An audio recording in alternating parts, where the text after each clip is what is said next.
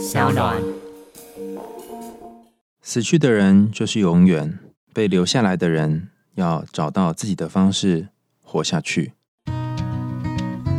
嗨，欢迎来到我的森林，我是很可爱又很可口的海苔熊。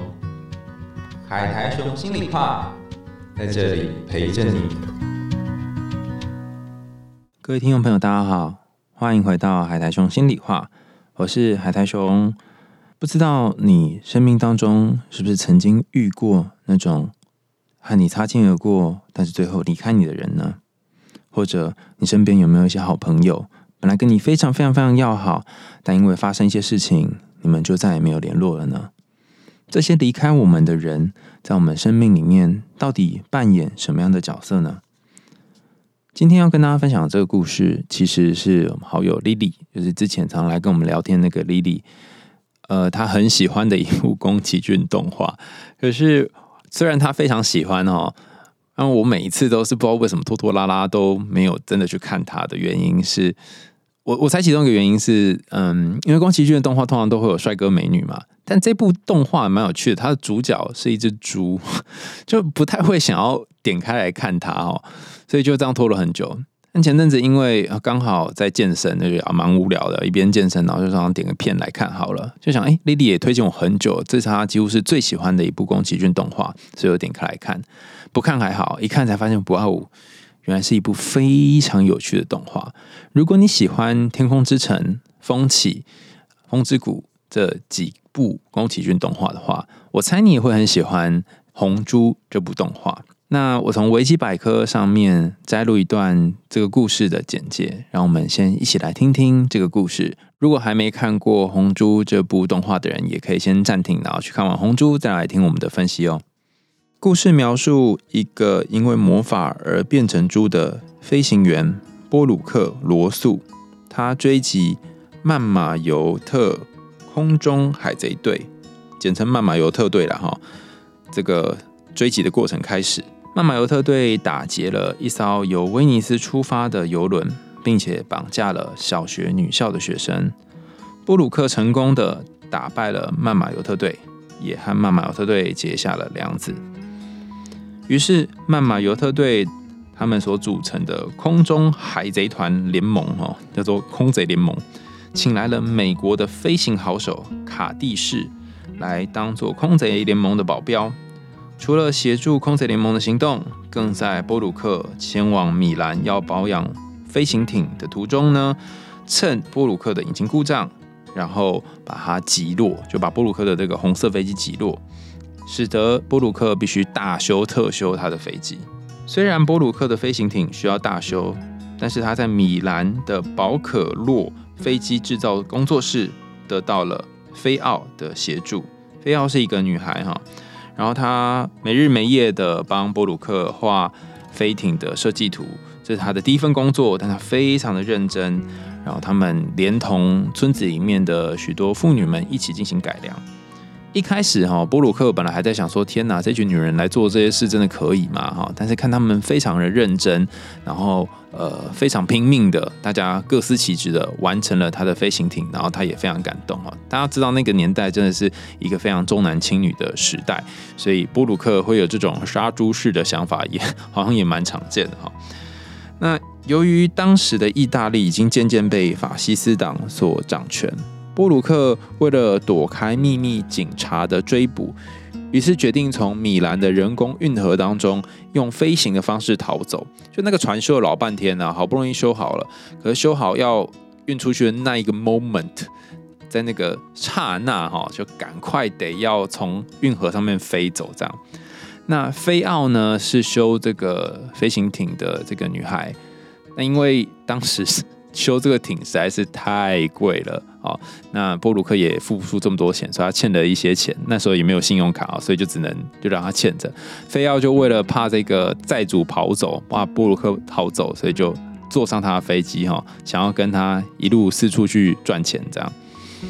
那他就跟波鲁克一起同行离开了米兰。讲虽然是这样讲了哦，但我总觉得，呃，这个菲奥可能对于波鲁克有点情愫吧，他应该蛮喜欢他的。所以才愿意跟他一起飞行，不然你想你怎么会随便的就跟一个呃，不知道是猪还是人的生物一起上了飞机，然后四处遨游，甚至不晓得下一步在哪里呢？总之，波鲁克回到了亚得里亚海小岛，他有个秘密基地之后呢，又碰到了空贼联盟的埋伏。经过了菲奥的斡旋，哈，他就说：“那不然我来当赌注好了，哈，让布鲁克跟卡蒂士进行一次决斗。如果赢了的话呢，卡蒂士就可以拥有我，就是菲奥，把自己当成一个物品，哈。如果输了的话呢，要赔多少多少多少钱，这样子，这样才可以付这个飞机的费用。这样，结果。”在一次决斗的时候，真的蛮有趣的。我在看那动画很好玩，因为你看，不论是任何的动画片，大家都是什么正义的一方会获胜嘛，然后另外一方就会输，这样，然后大家过幸福快乐的日子。可这片蛮有趣的是，布鲁克他应该是这部片的主角，然后他的技术也非常的高超。可是他在用飞机上面机关枪去射卡蒂士的时候呢，他在要按扳机的时候，发现靠里面根本就没有子弹。然后卡蒂士是按按按到最后，他是按到没子弹啊！我忘记波鲁克是卡弹还是怎样，反正总之两个人都没有子弹可以用啊，就那边飞飞飞飞老半天，然后一直没有一个结果，这样飞到最后两个人受不了了啊，就只好回到地板上，然后两个人开始在地板上扭打起来哈，在打到真的是鼻青脸肿，肿的跟猪头一样。虽然波鲁克本身就是个猪头，但是他真的是肿到已经不能再肿了，这样哈。其实非要看到。波鲁克为自己这么拼命的在，虽然不确定是为自己啊，有可能是为了奖金，有可能是为了名誉哈。但在这个打架的过程，他也很感动，然后很激动，那边跳跳跳。那此时，我觉得这两个人都蛮有绅士风度的，就不到最后一刻绝不倒下，然后一直在打。此时，那个刚不是有说有警察在追波鲁克嘛，已经渐渐要追到海上来了，就追到他们这个秘密比赛的地点。那波鲁克有一个。算是他好友的爱人，好，应该算是在波鲁克年轻的时候，他有一个和他一起作战的好友。那这个好友不幸在大战当中丧生了，留下了他的爱人在地表上。那这个爱人呢，也和波鲁克两个人经常有联络，可是却没有在一起，因为毕竟哈朋友妻不可戏嘛，所以就没有没有没有继续的有往下发展。那这个地表上的爱人 Gina，她叫 Gina，Gina 她常常会想着哪一天布鲁克会回到他的这个花园，和他说一声我爱你，或者我们在一起之类，他就愿意跟这只布鲁克这只猪哈在一起。可是每一次飞机经过都没有降落，然后也都没有和他表明他的心意，这样子。好，我们回到那个故事的正题。总之，剧情进展到。那个警察要追来了哈，然后君娜就驾着快艇赶快来到比赛场地，然后跟两个人说：“哎，不好意思哦，警察要追过来了，我们要赶快跑走哦哈。”所以他们两个人就是在最后快分出胜负的这一刻呢哈，呃，布鲁克听到了有人在呼喊他，然后他就从水里面站了出来哦，他就变成最后获胜的那一个人哈，领了大笔的奖金，这样算是最后获胜了，但是也是赢得很难看，因为脸上都是鼻青脸肿这样。拿了奖金之后，就赶快开飞机，然后准备离开，因为警察要来追他了。那在故事的影片的最后，并没有暗示说波鲁克他到底有没有从猪变成人，但是在比赛结束之后呢，刚还记得那个菲奥嘛，就是拿自己来去换这个赌注的那个菲奥哈，他在故事最后有亲了波鲁克一下。不知道为什么，啊，布鲁克似乎好像脸变成了原本的样子，似乎有，但那个影片里面没有拍出来。这样，可是最后他却没有暗示到底布鲁克选择了菲奥，还是选择了 Gina 啊，就是那个来解救他的 Gina。故事的最后是喷出了这个喷射时代的菲奥的一些旁白啊，在讲了一些菲奥讲了一些话。他说他和很多战友都会来这个饭店度过假期。然后，Gina 有没有跟布鲁克在一起，或者是布鲁克有没有跟菲奥在一起，好像变成了他们三个人之间共通的秘密。大家听完这个故事之后有什么感觉呢？你喜欢布鲁克这只猪吗？哈，因为 Lily 很喜欢这只猪哈，所以我在想说他到底哪里喜欢。那我记得上次跟他聊这件事情的时候，他告诉我说，他最喜欢的是很多的动画片里面都有一定会有一个人赢，但是这个故事红猪的故事好像似乎没有什么是真正的坏人，没有谁是真正输掉的那个人。虽然最后波鲁克红猪还是赢到了金币哈，可是两个人也是打斗的很有趣哈。里面的所有的人物都很可爱，没有那种绝对的反派。他很喜欢这种感觉，然后这样的安排也是让两边的人似乎都能够继续当朋友的一个安排。包含那个卡蒂斯最后好像还是跟布鲁克当好友这样。那这两个女孩哈，包含 Gina 跟菲奥，他们好像也没有谁真的赢了布鲁克的 feel 哈，就是两个人好像还是可以当朋友这样。那这种我觉得有点像是乌托邦式的。感情或者是事业上面的较劲，好像真的很难在现实生活当中出现哈。商场上可能就是有一个人赚了钱，另外一个人就要当老二；有一个人出头，另外一个人就要被压下去。感情上也是一样，可能你跟这个人在一起，那别人就不太有机会跟他继续在一起。等等，他爱上了你，他可能就没有办法再爱别人。等等，好像很多东西都是排他性的。可是这个故事，他却用某种方式串联起这整个时代里面不同的角色，让每一个人之间好像可以用一种特别的方式来连接。那这是莉莉跟我分享说，她觉得这个故事最特别的地方，相较于其他宫崎骏的动画。那还有很多值得探讨的主题哈。第一个，我想要跟大家分享的是，你有没有曾经爱上像风一样的男子，或是曾经喜欢上一个来去如风的人过？就像红猪这样哈，一下坐飞机就就不见了，然后下次来又不知道是什么时候。他可能有他自己的秘密基地，可是你可能只去过一次或两次，然后再也没有机会去了。那如果你遇上一个像风一样的男子，或者说风一样的女子，到底你遇上的是什么呢？我之前曾经有认真想过这个问题哦，在心理学上，我们就会称这样的人叫做承诺恐惧症，就他不敢在任何人身上定下来。可是如果仔细思考风这个象征的话，你会发现还有另外一个寓意哈。有句话叫做“春风吹又生”嘛，哈。那为什么是春风吹又生呢？表示风是一种很特别的东西，它在吹的时候有一些生命会生长出来，所以或许你爱上了这个像风一样的男子，他的生命就是在不断的吹来吹去当中长出来的。为什么听起来有点奇怪哈？但概念上就是如此，他是在。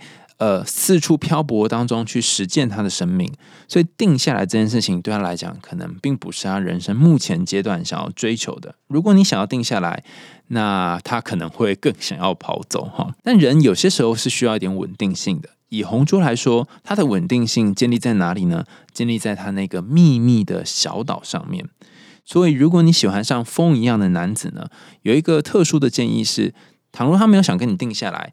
他可以有一个他自己的秘密基地，他自己租屋的地方或他生活的地方。那你们两个可以不要住在一起，你们可以在呃某个咖啡厅或某个旅馆或某个地方碰面。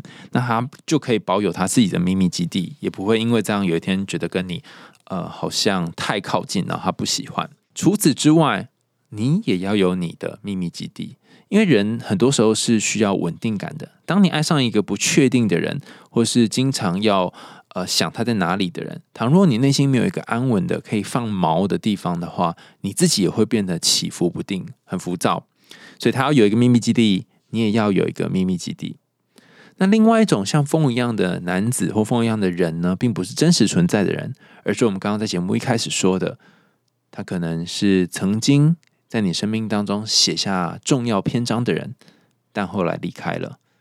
在红猪的故事当中。就是红猪的好朋友哈，两个人曾经一起打仗。在动画里面有一段我看了，其实内心百感交集哦。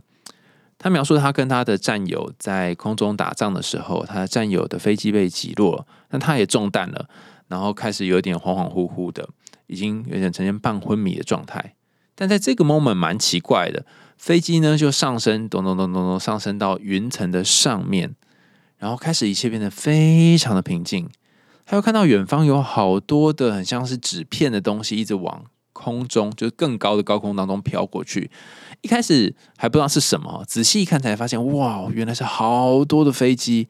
这些飞机包含有他们自己军队的飞机，有敌国军队的飞机啊，各式各样不同国家的飞机。反正就是战败的飞机或是战死的飞机，就会往上飘飘飘飘飘到天空的尽头这样。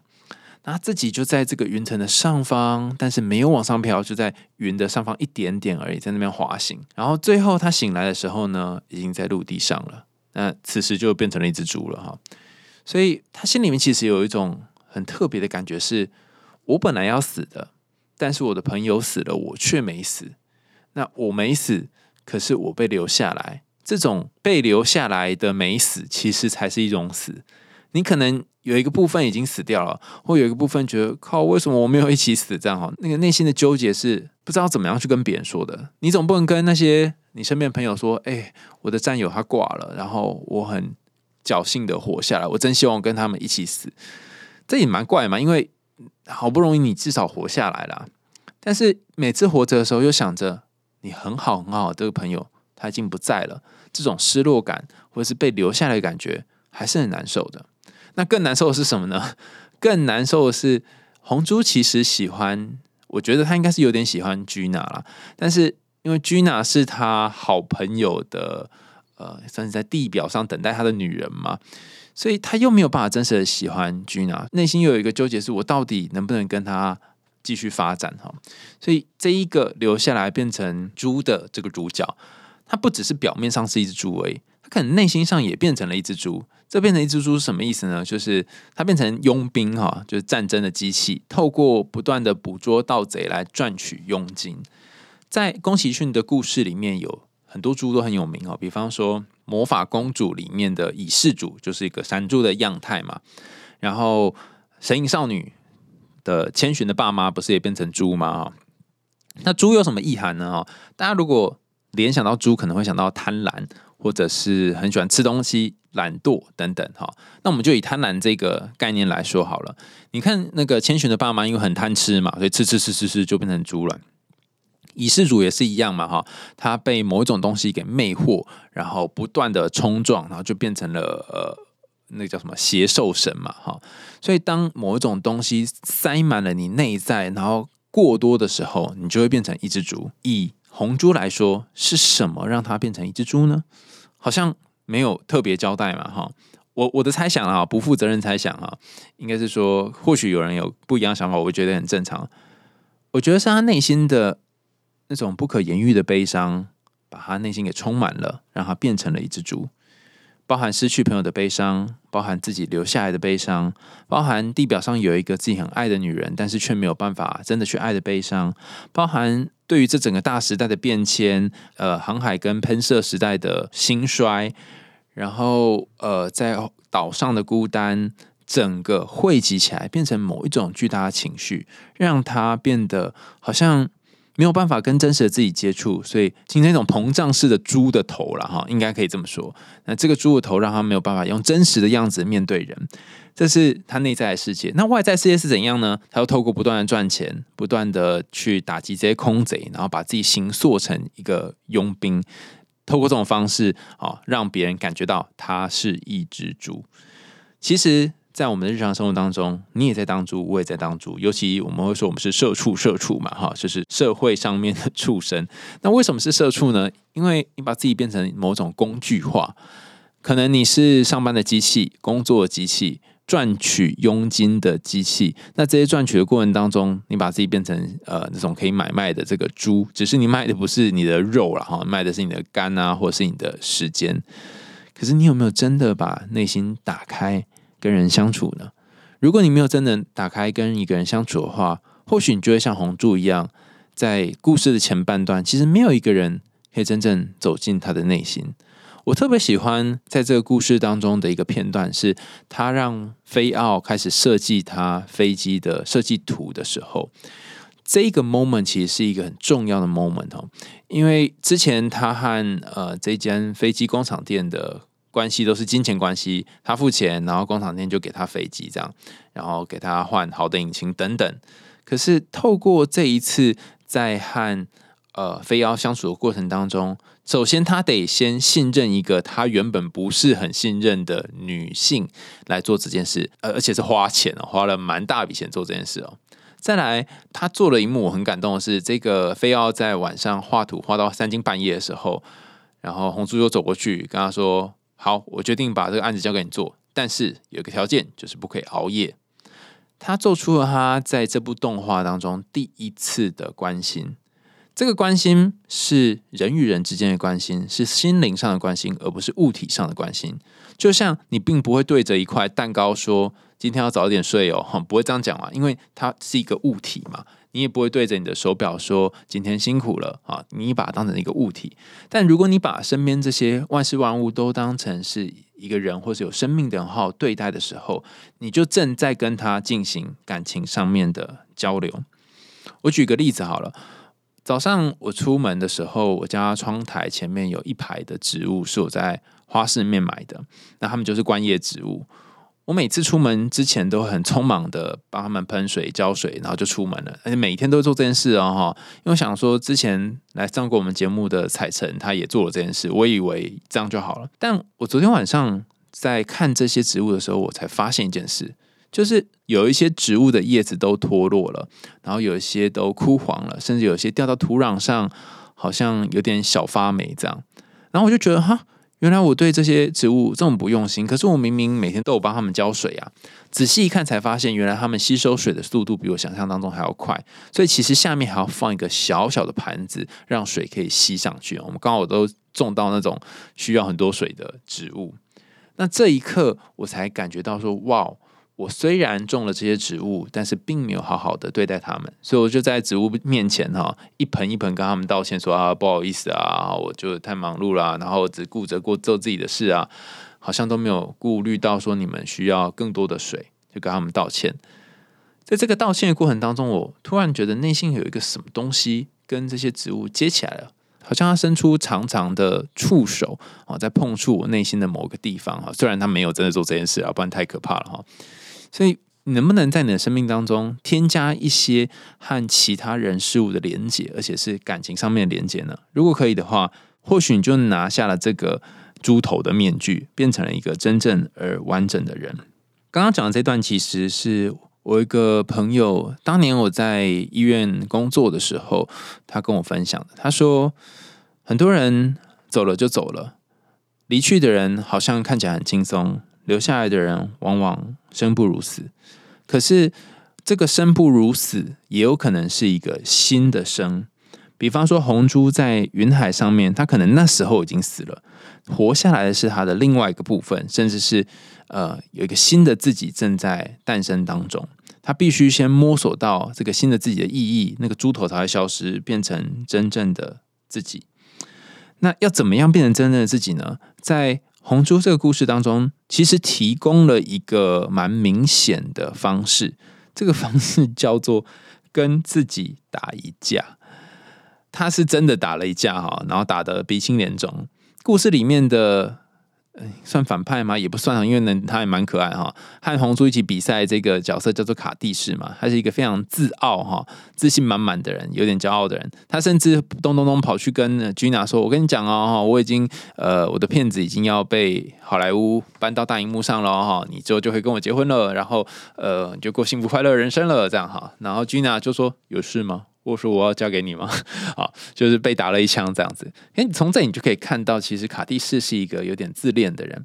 这个自恋其实在红猪身上有发生哈，包含红猪他通常是不会在别人的后面开枪，也不会去特别射呃射杀或射死。驾驶舱里面的人，他都是射爆人家的油舱或射爆人家的机翼啊，让人家的这个飞机直接掉到海里面啊，用某种高超的手段战胜对方啊，所以有一点小小的自傲。所以表面上看起来好像是红珠在跟卡蒂士两个人在打仗，但实际上是红珠在跟内心的某一种傲气和骄傲的气在打仗。那这个傲气是什么呢？哈，我一开始还想不透哈，后来我就终于想透了。面对一些人生的不甘心，面对一些人生的挫折或后悔，你是不是曾经有一种拗，或者有一种骨气，就觉得我就不要这样啊？为什么？怎么会这么不公平？你有没有过这种拗呢？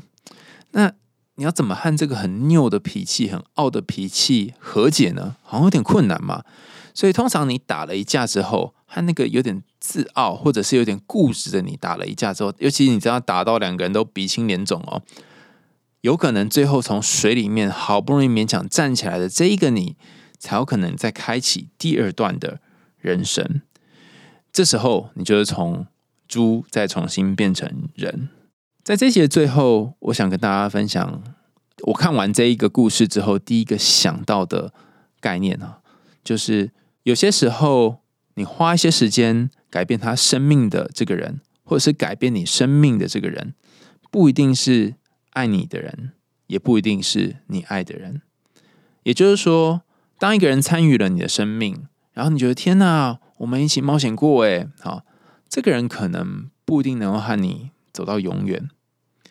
那发现这件事情是很失落的，因为你以为彼此对彼此重要，可是如果你可以接受他只是参与你人生当中的一段，而不必然一定要一直走下去，那么接受这个失落本身。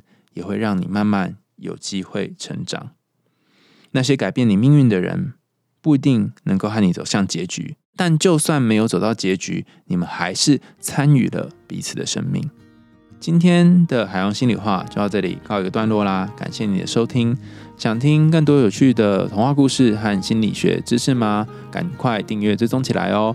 如果你想要捐赠我们家猫咪布瓦罐头的话，也可以点我们的赞助按钮。那倘若你想听更多有趣不同的故事，你也可以投稿故事或是你的一些心情给我们。我们海洋心里话，下次见喽，拜拜。